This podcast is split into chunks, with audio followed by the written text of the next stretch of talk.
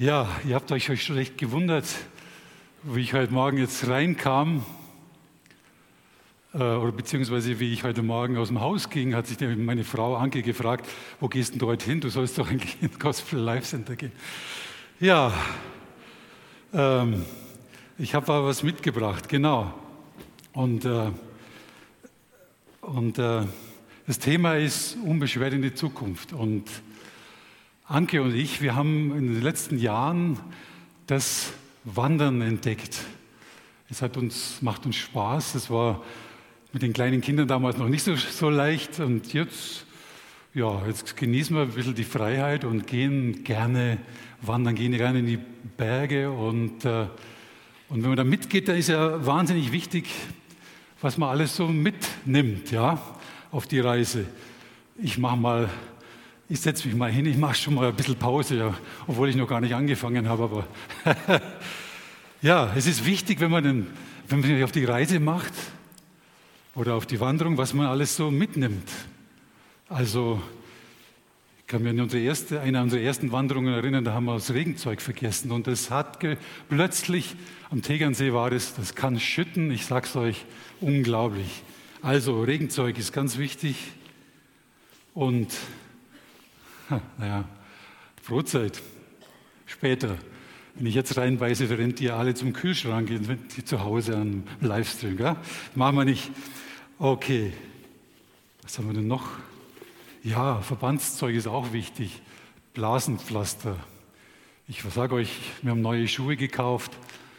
Das ist auch so ein Fehler, ja? wenn man da die falschen Schuhe anhat und dann ist es immer gut, Blasenpflaster dabei zu haben. Habe ich denn noch? Handy ist nicht schlecht, aber meistens haben wir in den Bergen gar nicht so guten Empfang. Was habe ich denn noch? Ja, ganz wichtig, ein Wanderführer. Ja, man muss ja wissen, wo es lang geht, dass man welchen Weg man wählt. Ja, was habe ich noch so Schönes? Ja, Geld braucht man auch, wenn man auf eine Hütte einkehrt und so. Ist wichtig, ja. Okay, also ihr seht schon, man packt so den Rucksack und packt ihn und packt. Und ich weiß, an unserer ersten Wanderung oder einer ersten Runde in den Dolomiten haben wir uns aufgemacht und haben da eine schöne Hütte gehabt auf der Hochebene. Aber es war schon auf fast zweieinhalbtausend Meter. Und dann sind wir noch höher, haben eine Tagestour gemacht und äh, habe ich noch einen größeren Rucksack dabei gehabt und habe ihn recht voll gemacht und bin losgelaufen. Das, wir waren, glaube ich, zehn Stunden unterwegs. Und äh, dann waren wir schon ziemlich am, wieder am, am, Ende der Tour. Dann merke ich, ich habe meine Stöcke vergessen. Man nimmt ja auch mal so Stöcke mit, gut für die Knie, dass man, wenn man läuft, das tut es nicht so weh. Und dann habe ich gemerkt, oh, ich habe die, hab die Stöcke vergessen. Ähm, und an der letzten Hütte, wo wir Rast gemacht haben. Und äh, dann wollte ich schon zurückgehen. Da hat die Anke eine gute Idee gehabt, komm, ich bleibe hier und nimm den Rucksack ab. Und das habe ich gemacht. Ich nehme den Rucksack ab nach zehn Stunden Wanderung und ich laufe wieder los, ohne Rucksack, ohne schweres Gepäck. Ich kam mir förmlich vor, wie wenn ich schweben würde. Also es ist wichtig, was wir alles mitnehmen. Und eins habe ich jetzt vergessen, muss ich auch noch wieder auspacken. Äh, habe ich es denn? Meine Predigtnotizen. die nimmt man normalerweise in die Wanderung nicht mit, aber Jetzt hätte ich natürlich noch Bibel sagen können, alles, was man so mitnehmen muss als Christ oder so. Aber heutzutage hat man ja auch, wie gesagt, Handy, da ist ja auch alles drauf, was man so braucht. Ja, also wir sind unterwegs. Auch als Christen sind wir unterwegs. Wir haben, äh, wir sitzen nicht fest, sondern, wie das Wort sagt, wir sollen uns auch weiterentwickeln. Wir sollen gehen, vorangehen und äh, das Wunderbare ist, Gott nimmt uns bedingungslos an. Wir können so kommen, wie, wir sind. Und Aber gleichzeitig fordert er uns auch heraus zu wachsen. Also wir sollen nicht stehen bleiben, wir sollen wachsen. Er kennt das Potenzial, das er in uns hineingelegt hat. Und äh, wir sind eben auf dem Weg in ein neues Land, in ein Land, das Zukunft hat, wo ja, die Bibel beschreibt es beim Volk Israel so, aus der Gefangenschaft raus in ein Land, das fließt voll Milch und Honig. Da sind wir unterwegs. Und äh, Jesus ist uns vorausgegangen, diesen Weg, und äh, wir folgen ihm nach. Und äh, ja, die Bibel ist aber auch ehrlich. Dieser Weg ist, ja, er ist manchmal schmal, ist ein Pfad wird beschrieben, er ist, ähm, äh, wir lesen es gleich, äh, es ist sogar manchmal oder es ist eigentlich ein Wettlauf. Paulus schreibt oft von einem Wettlauf. Im 1. Korinther 9 heißt es sogar, ihr wisst doch, wie es ist, wenn ihr in einem Stadion ein Wettlauf stattfindet. Viele nehmen daran teil, aber nur einer bekommt den Siegespreis. Macht es wie der siegreiche Athlet. Lauft so, dass ihr den Preis bekommt. Jeder der an einem Wettkampf teilnehmen will, unterwirft sich einer strengen Disziplin. Die Athleten tun es für einen Siegeskranz, der wieder verwelkt. Wir tun es für einen unvergänglichen Preis. Wow, also es ist, ein, es ist eine Wanderung, es ist ein Weg, es ist sogar ein Wettlauf. Und in Hebräer 12 lesen wir sogar, das, oder jetzt haben wir auch gelesen, es ist ein Stadium. Es sind viele Zuschauer. Es ist jetzt ein schlechtes Beispiel zu Zeiten Corona, wo so viele Geisterspiele stattfinden. Aber stellt euch volles Stadion vor. Du bist, trittst an den Lauf und äh, du hast äh, und eben nicht der Weg, nur der Weg ist das Ziel, sondern das Ziel ist das Ziel. Du bist angetreten zu gewinnen und es ist ein guter Wettkampf, sagt die Bibel, weil gut, er ist vorausgegangen, er hat den Sieg für uns vollbracht. Halleluja. Und deswegen ist es ein guter Kampf. Und, äh, aber trotzdem, es ist so ein Lauf. Du merkst, du fängst an zu laufen. Ja, du nimmst deine Ausrüstung mit, du läufst, du mehr laufst und läufst. Und du merkst plötzlich, es ist keine Kurzstrecke. Es ist, es ist ein ja, es ist ein langer Weg. Es ist ein Langstreckenlauf. Und in diesem Lauf ist Ausdauer und Durchhaltevermögen gefragt. Aber während diesem Lauf merkst du, die Beine werden schwerer. Die Knie fangen an zu zittern beim Runtergehen, wenn du schon so lange gelaufen bist. Und im wahrsten Sinne ist die Leichtigkeit verloren gegangen, Mann. Wie kann das sein? Du hast dich doch gut vorbereitet, du hast trainiert, du warst hoch motiviert, du hast dein altes Leben hinter dich gelassen und dennoch es ist schwerer und schwerer und schwerer. Und es kommt dir so vor, wie wenn in deinem Rucksack einer Steine reingelegt hat. Wow. Stein. Noch einer.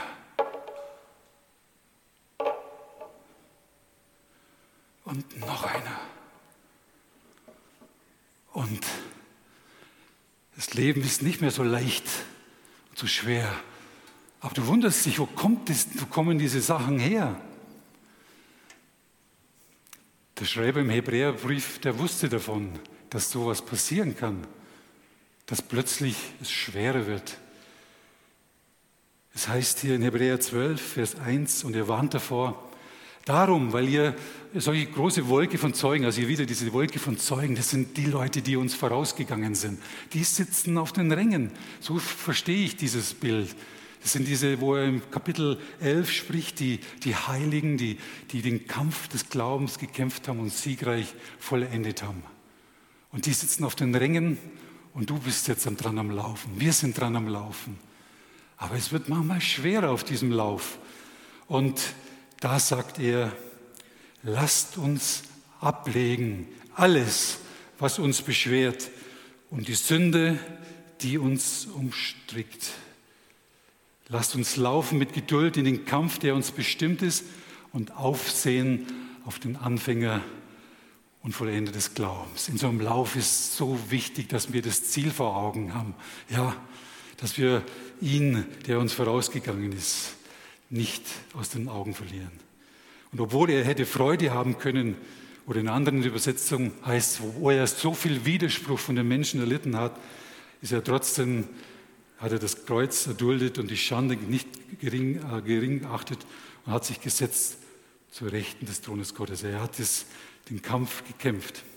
Also lasst uns ablegen, sagt das Wort, was uns beschwert und die Sünde, die uns umstricken mag. Also dieser Weg ist nicht so ein, so ein leichter Weg, es ist eigentlich eher so ein, so ein äh, Weg durch Querfeldeinweg manchmal. Ja, da geht es bergauf, da geht es bergab, da gibt es äh, gibt's Schlaglöcher, da gibt es Straßengräben oder was uns auch schon mal passiert ist, kurz vorm Ende, Umleitung, Weg kann man nicht gehen. Oh, jetzt muss ich da nochmal extra gehen. Und dann wird es lang und schwer. Und eben diese Steine hier sind wie Ballast auf der Seele, können sie liegen. Was sind das für Steine? Ja, es im Leben, wir sind oft nicht alleine unterwegs. Ja? Es passieren Missverständnisse, es gibt Streit, verbale Entgleisungen, es kommt zu Zerbrüchen, Verluste, Ängste jetzt in Corona, Kurzarbeit, ein Job weg. Es ist so, wie jemand dir Steine auch in den Weg legt. Es wird mühsam, es wird zäh. Und woran man das am besten erkennt, wenn es mühsam wird, ist, wenn die Freude verloren geht. Ja? Wenn die Freude weg ist. Dabei soll es doch eigentlich immer besser werden. Better or bitter, könnte man auch sagen. Hätte ich auch die Predigt nennen können. Es wird manchmal eher bitter. Ich glaube, wir kennen das alles und es gibt viele Steine, es gibt viele Sachen, das wisst ihr alles. Und ich möchte nur ein paar mal so durchgehen mit euch. Ihr seht schon hier, es wird sad, wir werden unglücklich. Ja, und was sind das für so Steine? Ich fange mal mit scheinbar ja, nicht so schwierigen Dingen an. Das sind Steine hier, das sind unsere, unsere festgefahrenen Denkmuster, sage ich mal. Denkmuster, unsere Gedanken, die auf unseren Erfahrungen in der Vergangenheit beruhen. Ja? Und es ist ja nichts gegen Erfahrungen einzuwenden. Erfahrungen sind gut, Erfahrungen geben uns Sicherheit, aber sie können uns auch genauso starr machen. Sie können uns unflexibel machen. Sie können uns sogar blockieren, eben beschweren. Erfahrungen, ja, das hat doch schon immer so funktioniert. Lass es uns doch jetzt auch so machen. Aber dabei vergisst man, dass unser Leben eben nicht immer so geradlinig gibt. Da gibt es Phasen, da gibt es Veränderungen, da gibt es ja, Brüche, da gibt es neue Abschnitte und neue Situationen erfordern neue, neue Wege. Ich finde es so toll, was wir das mit Corona jetzt, mit dieser Livestream, neu, wir müssen neue Dinge denken und wagen und Altes zurücklassen. Aber wir sind oft so, so wir wollen uns, sie geben uns Sicherheit, wir halten uns daran fest und machen uns starr. Und wir graben einen Vorrat von diesen Erfahrungen, von diesen wundersamen Erfahrungen, die ja schon mal so funktioniert haben, die wir, und wollen sie, die Erfahrungen der Vergangenheit konservieren und verkennen aber, dass neue, andere Zeiten da sind. Erkennen nicht das frische Neue, das der Herr uns geben will. Und äh, Im biblischen Beispiel heißt es in Jeremia 2, mich, die Quelle des lebendigen Wassers, haben sie verlassen und sich Zisternen gegraben, löcherige Zisternen. Wir graben uns löcherige Zisternen, wenn wir uns festhalten an diesen Alten. Wir, wir wollen uns an diesen Sicherheiten festhalten, und, äh, aber das funktioniert nicht. Eine lebendige Quelle, und das ist, wenn wir mit Gott unterwegs sind, eine lebendige Quelle lässt sich nicht einsperren, ansonsten ist sie nicht mehr lebendig. Der Geist Gottes weht, wo er will und wie er will. Und wir müssen offen dafür sein und frisch bleiben für das Neue, was er geben möchte in dieser Zeit, in diesen Herausforderungen. Und äh, er ist ein Geist der Ordnung natürlich, ganz klar. Aber sei flexibel, lass dich neu inspirieren. Geh zur Quelle des lebendigen Wassers. Er, Jesus, ist die Quelle des lebendigen Wassers. Du magst viele wunderbare Erfahrungen gemacht haben, wenige, vielleicht auch weniger gute, da kommen wir gleich noch drauf. Aber sei offen für das Neue, für das Neue, was Gott dir immer wieder geben will. Das ist so ähnlich wie das Volk Israel, das in der Wüste dieses Manna bekommen hat. Ja, dieses Manna, das galt, das war nur äh, frisch für diesen Tag. Ausnahme war der Sabbat. Ansonsten ist es am, wenn es jemand aufheben wollte, am nächsten Tag ist dieses Manna, dieses Lebendige, wir sagen ja auch, ist es alt und es ist schlecht geworden. Wir müssen jeden neu dieses Wort aufnehmen, jeden Tag, frisch hören von ihm, was er uns zu sagen hat. Und dabei müssen wir eben loslassen. Wir müssen loslassen von manchen Dingen und offen sein für das Neue. Gestern haben wir unser neues Sofa bestellt. Ich musste daran erinnern, an einen Freund, wo wir vor zig Jahren umgezogen sind. Ich habe ihm geholfen mit dem Umzug. Und da ist eine neue Stadt, ist ja auch so ein neuer Aufbruch, was Neues. Und dann habe ich einen LKW organisiert und dann laden wir die Dinge auf, was wir so alles mitnehmen wollen. Und dann sehe ich da so ein altes, rumpeliges Sofa, wo schon fast die Federn raushängen. Ich dachte, oh Gott, wollen wir denn das mitnehmen, den Schmarrn? Ja, das ist gut, das, sieht das so schlimm aus. Ich habe es zähneknirschend, habe ich es auf den LKW geworfen, mehr oder weniger. Und, aber es hat meinen Freund zu denken gegeben. Und kurz später bin ich gekommen, oder er kommt zu mir und dann sagt, hey du, oder ich komme in seine Wohnung und was steht da? Ein neues Sofa, ein neues Ledersofa. Was hast du mit dem alten gemacht? Ja, du, ich habe es dann doch auf den Sperrmüll geworfen. Und schau dir, ich habe mich davon getrennt und Freunde aus der Gemeinde haben gesagt, du hast ja gar kein Sofa oder was. Hier, wir haben ein schönes Ledersofa übrigens, passt nicht mehr. Hat der ein tolles Ledersofa gekriegt. Es war mir so ein Beispiel, wir halten uns fest an alten Dingen und Gott möchte uns mit Neuem beschenken.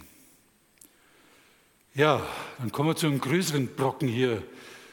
Der hat schon ein bisschen in sich, der schwer. Schuld.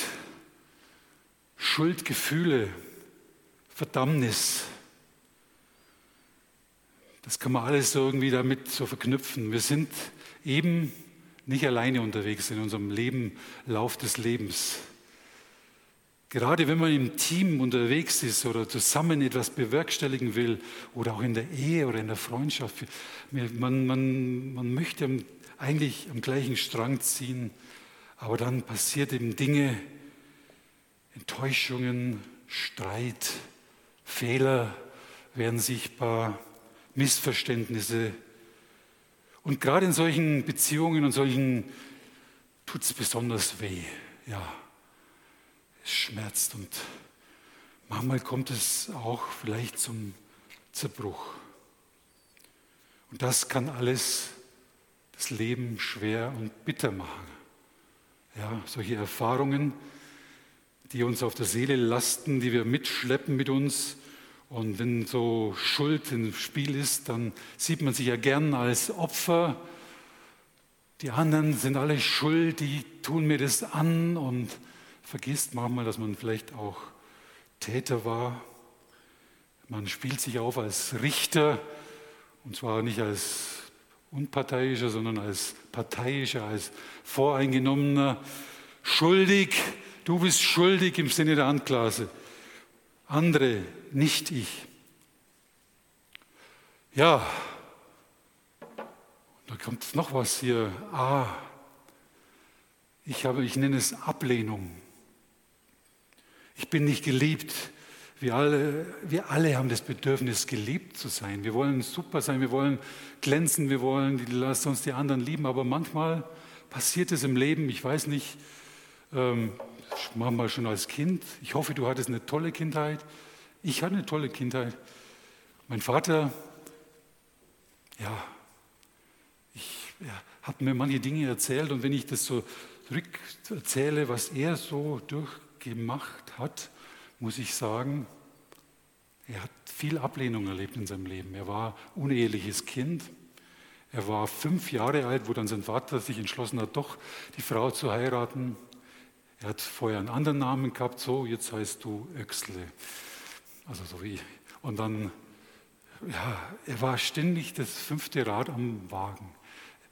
Und ja, es gibt viele Geschichten und er ist dann auch zum Glauben gekommen, mein Vater, und hat da einiges zum Aufarbeiten gehabt. Aber das Positive ist, wenn ich zurückbringe, ich hatte wirklich einen tollen Vater.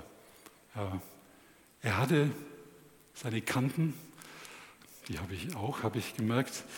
Aber, ob du das glaubst oder nicht, aber meine Frau kann was da vielleicht, die ist zu Hause, Gott sei Dank. Aber ja, also ihr, ihr wisst, wir und Ablehnung, ähm, das, wir wollen das dann allen, wir kämpfen von, von Anerkennung und wollen es allen recht machen. Und, aber das funktioniert nicht, da müsstest du mehrere Persönlichkeiten sein. Und äh, in der Bibel selber heißt, wer das Urteil der Menschen fürchtet, gerät in ihre Abhängigkeit. Wer dem Herrn vertraut, ist gelassen und sicher. Ja. Also wir müssen uns davon frei machen. Wir müssen uns von all diesen Steinen, die Gefahr, die irgendwie Neigung haben, dass sie an uns kleben bleiben, wo man sie vielleicht vergisst und, oder verdrängen will. Und, äh, aber verdrängen funktioniert einfach nicht. Wir, unsere Seele kann man vergessen, also die Zeit heilt alle Wunden, das halte ich für einen, so einen Schmarrn. Also unsere Seele hat leider ein Elefantengedächtnis. Wenn du wieder in so ähnliche Situationen kommst, merkst du, dass du wieder aufbrüllst und wieder Dinge kommen hoch in deinem Leben und du machst die gleichen Fehler. Aber jetzt, wenn ich in der Predigt aufhören würde, wäre es ja schlimm. Ja, ich höre nicht auf, weil es gibt eine gute Nachricht. Halleluja! Du kommst ans Ziel mit Gottes Hilfe. Du kannst diese Sachen loslassen. Halleluja. Du kannst die weggeben. Du kannst die Steine von dir schmeißen. Wie machen wir das? Wir lesen das in Matthäus 11. Und das ist das Angebot Jesu, das uns immer wieder neu gibt, wenn wir auf dem Weg sind, wenn es schwer werden möchte. Er sagt es zu uns in Vers 28. Kommt zu mir. Lauft nicht weg mit eurer Schuld so wie der Adam im Paradies. Er hatte wunderbare Gemeinschaft mit Gott. Aber was macht der Dödel? Er, er beißt in diesen Apfel rein und, und dann merkt er es, Mist, und versteckt sich vor Gott, läuft davon, hatte vorher innige Gemeinschaft. Und Gott muss rufen, Adam, Adam, wo bist du? Sie Schuld will uns trennen von Gott. Schuld will immer, will immer, immer uns trennen und, und unser schlechtes Gewissen will uns wegbringen von ihm. Er sagt Jesus zu uns jeden Tag neu, komm zu mir, komm zu mir, alle, die ihr mühselig und beladen seid. Ich will euch erquicken. Erquicken ist so ein Lutherwort. Es heißt in neuen Übersetzungen, ich Kommt zu mir, ihr alle, die ihr euch plagt und von eurer Last fast erdrückt werdet. ich werde sie euch abnehmen. Er hat sie uns abgenommen am Kreuz. Er hat diese Schuld, diese Ablehnung, er hat die größte Ablehnung erfahren, die man überhaupt ablehnen kann. Er wurde zuerst gelobt, oh Hosianna, super gemacht. Und dann die gleichen Leute am nächsten Tag kreuzigte ihn, kreuzigte ihn, er ist schuldig. Er hat so großen Widerspruch erlebt. Was sind denn wir mit unseren Sachen? Das ist doch nichts. Ich will es nicht unterreden.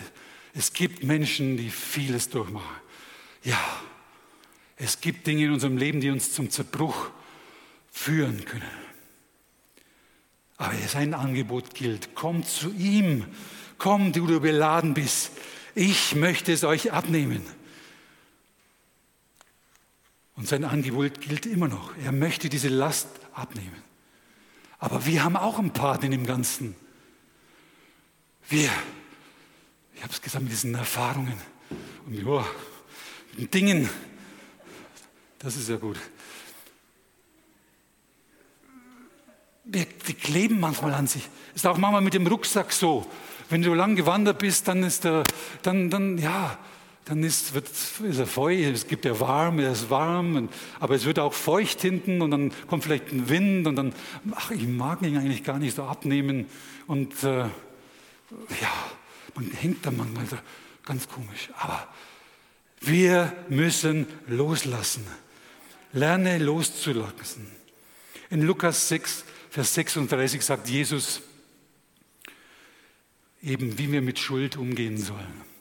Seid barmherzig, wie euch euer Vater barmherzig ist. Richtet nicht. Setzt dich nicht auf einen hohen Richtstuhl und die anderen sind immer alle schuld. Ja, die anderen mögen schuld gewesen sein. Aber hilft dir das? Du musst lernen, Vers 37, äh, heißt es, und richtet nicht und ihr werdet nicht gerichtet, verurteilt nicht, ihr werdet nicht verurteilt werden, lasst los. Und dann heißt es, und ihr werdet losgelassen werden. Halleluja, da ist eine so eine tiefe Wahrheit drin. Ich nehme diese Stelle immer gerne als fürs Opfer auch. Ja, müssen, aber es geht um Vergebung, es geht um Schuld, es geht um Richten, Besserwisserei. Wir müssen uns davon trennen.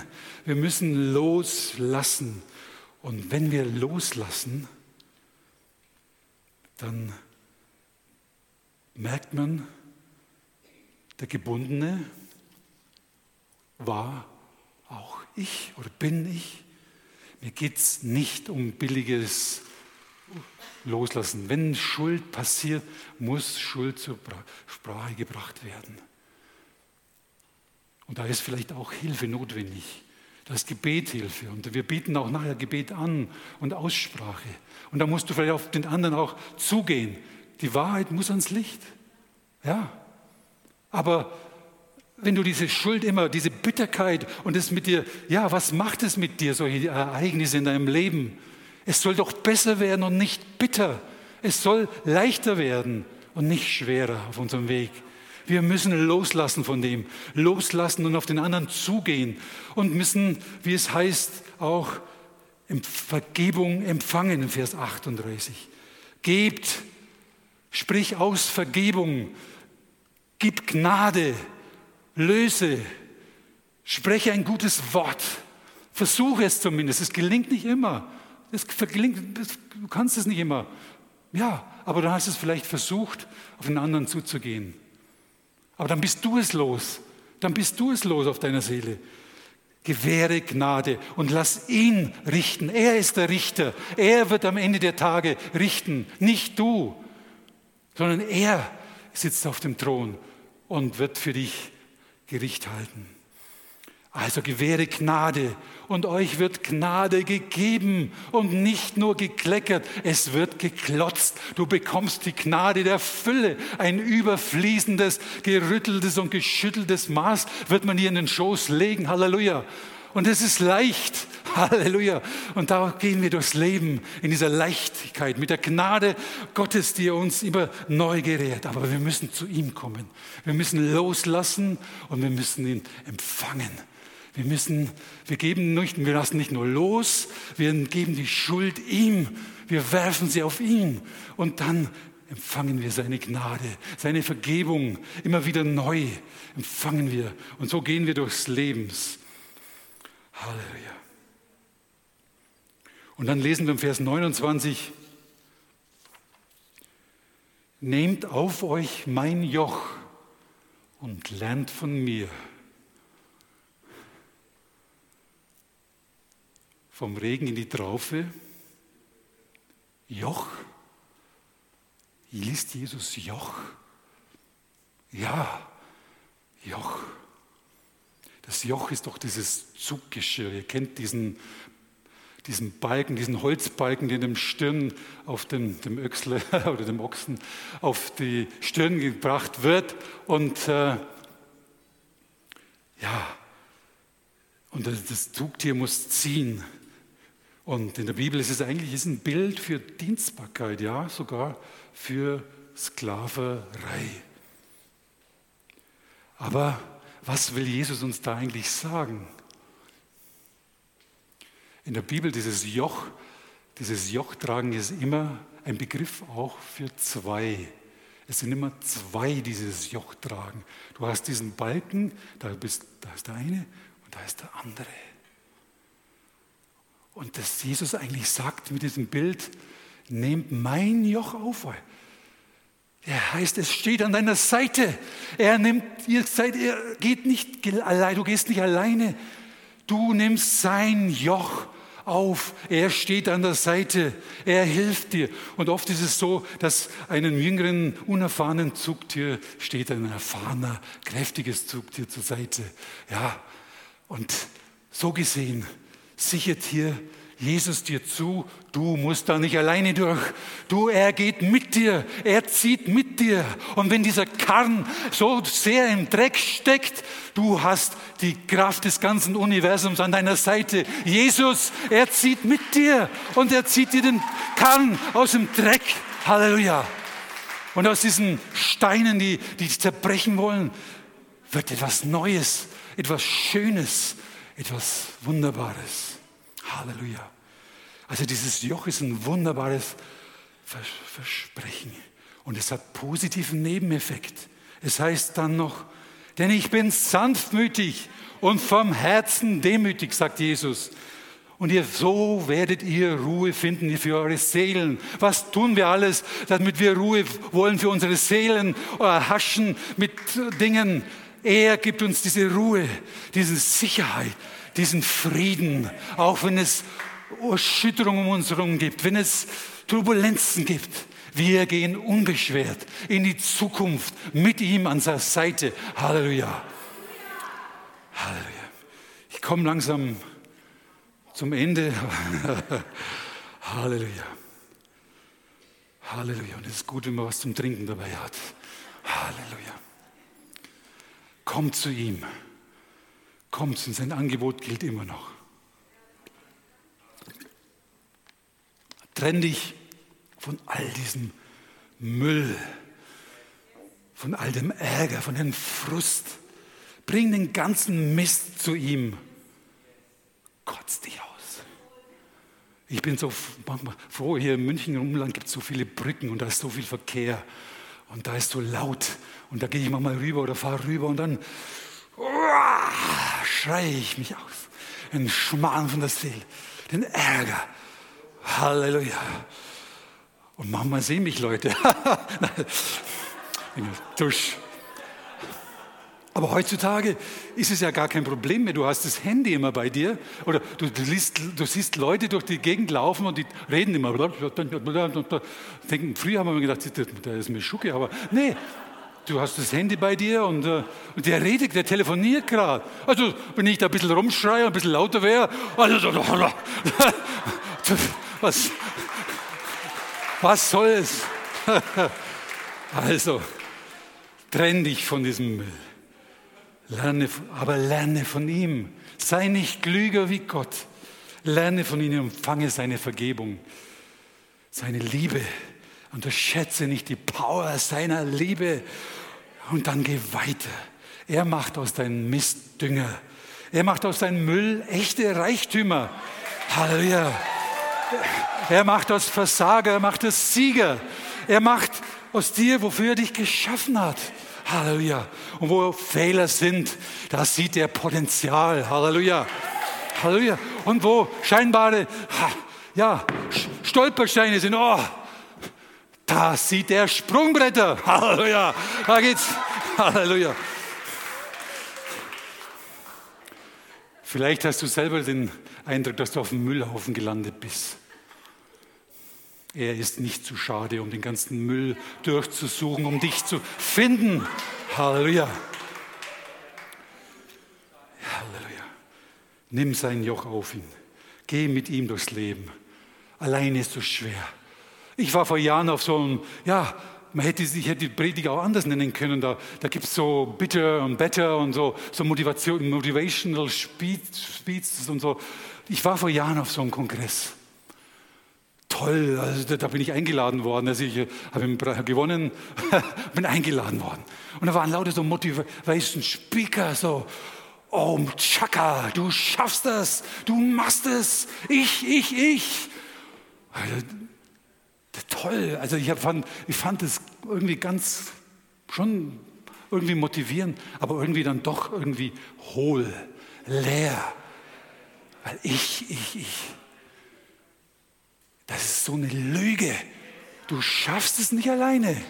Du brauchst Gott, Jesus an deiner Seite, wenn du das Leben gehst. Du schaffst es nicht. Es erdrückt dich. Halleluja. Du musst es. Also nimm sein Joch auf. Lerne von ihm. Geh weiter. Gib die Hoffnung nicht auf. Und wenn die Bibel, die spricht nicht vom perfekten Menschen, in unserem Lauf des Lebens geht es nicht darum, um perfekt. Die Bibel ist voll von Unvollkommenen, von Menschen, die, die nicht perfekt sind, aber doch ans Ziel gelangt sind. Warum? Weil sie immer zu ihm, letztendlich zu ihm gekommen sind. David war so einer. Der hat so viel Bockmist gebaut. Unglaublich. Der tolle David, der hat Menschen umgebracht, damit er eine Frau kriegt, hat Ehebruch betrogen, da, da, da, da, hat sein Volk verkauft, er wollte Volkszählung. Wie viele Tausende sind gestorben, weil er gemeint hat, ich muss mein Volk zählen und groß sicher, Sicherheit haben, wissen, was, was wer für mich ist. Aber dennoch, bei jedem Mist hat er, ist er zu Gott gelaufen und hat Gott, und Gott hat es genommen und hat was Großes, was Neues daraus gemacht. Also, vollkommen im Sinne der Bibel heißt voll zu ihm kommen. Nicht perfekt, voll zu ihm. Gib nicht auf. Es geht in diesem Lauf vor allem auch darum, den Lauf zu verenden. Paulus sagt, ich habe den guten Kampf, Kampf gekämpft in Timotheus. Ich habe den Lauf vollendet. Ich habe Glauben gehalten. Hinfort liegt für mich bereit die Krone der Gerechtigkeit ich habe den Lauf gehalten. Ich bin bis zum Ende gelaufen. Du kannst nur zwei Fehler machen. Du kannst erst gar nicht loslaufen, ja, mit, dem Lauf mit Jesus, oder du quittierst. Er hat den Lauf gehalten. Bitter, bitter or better heißt es. Wird es besser? Ja, wenn wir all diesen Müll, wenn wir zu ihm kommen und das ablegen und aussortieren, weg, was bleibt dann? Wir lesen es in 1. Korinther 13. Nun aber bleiben Glaube, Hoffnung, Liebe. Halleluja. Diese drei. Nicht alles Besserwisserei und was weiß ich und Geistesgaben, wunderbar, alles Tolle. Nein, die Liebe, die Hoffnung, Glaube. Aber die Liebe ist die größte unter ihnen. Also wenn der Müll weg ist, dann kommt seine Liebe zum Vorschein. Dann kommt sein Leben in unserem Leben hinein. Dann ist es Himmel auf Erden. Halleluja. Und ein Himmel auf Erden, Himmel in deinem Herzen ist. Und wenn die Leute sehen deinen Himmel in deinem Herzen, dann bekommst du auch Leute in den Himmel. Halleluja. Das ist ansteckend. Also, zum Schluss habe ich noch was für unseren Rucksack. Ich hoffe, ich finde es. Ja, ich habe es gefunden. Wir haben viel von Steinen geredet. Am Schluss habe ich noch einen Stein. Ich weiß nicht, ob ihr das seht. Muss man mit der Kamera nahe gehen. Halleluja. Ein Stein, er glänzt. Er glänzt und es ist schön und es ist ein Herz. Und da steht sogar drauf, enjoy life. Mit Jesus. Genieße das Leben.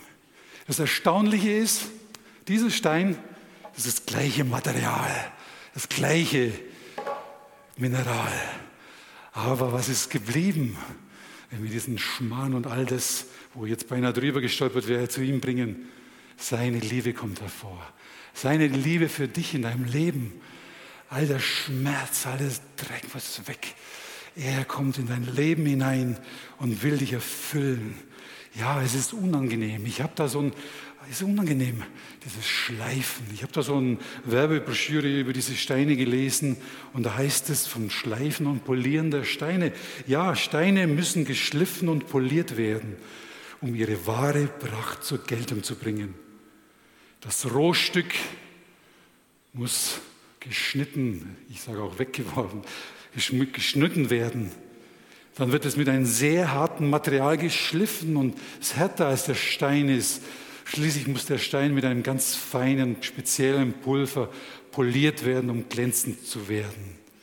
Und dann am Ende ein polierter Stein ist ein Produkt von hoher Qualität und das Ergebnis langen und aufwendigen Prozesses. Und jeder Stein ist ein Unikat. Halleluja. Bring diesen Schmarrn zu Gott. Gott macht ein Unikat. Er hat so viel Potenzial in dich hineingelegt. Er macht was Tolles aus dich. Und er soll sichtbar werden in deinem Leben.